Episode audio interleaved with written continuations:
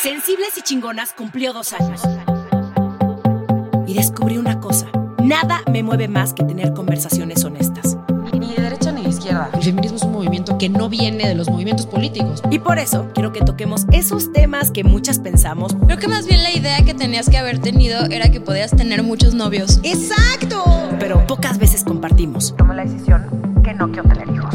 Pensando así lo perderás. Es tu culpa. Se te está diciendo, se te está diciendo, mucho cuidado, no pierdas a tu hombre. ¡Qué horror! Porque nada es más bonito que mostrarnos sensibles. O sea, no estaba pensando en ser CEO de nada, o sea, dije, tengo que ser la mujer más poderosa de la industria. Pero sí lo eres. Pues sí, ahora ya se me movió el ánimo y ahora quiero de Latinoamérica. Y solo siendo sensibles, Yo puedo ser imparcial, pero no puedo ser insensible. Si yo voy a, a un lugar y me encuentro con tragedia o con dolor, me duele. podemos ser realmente chingonas.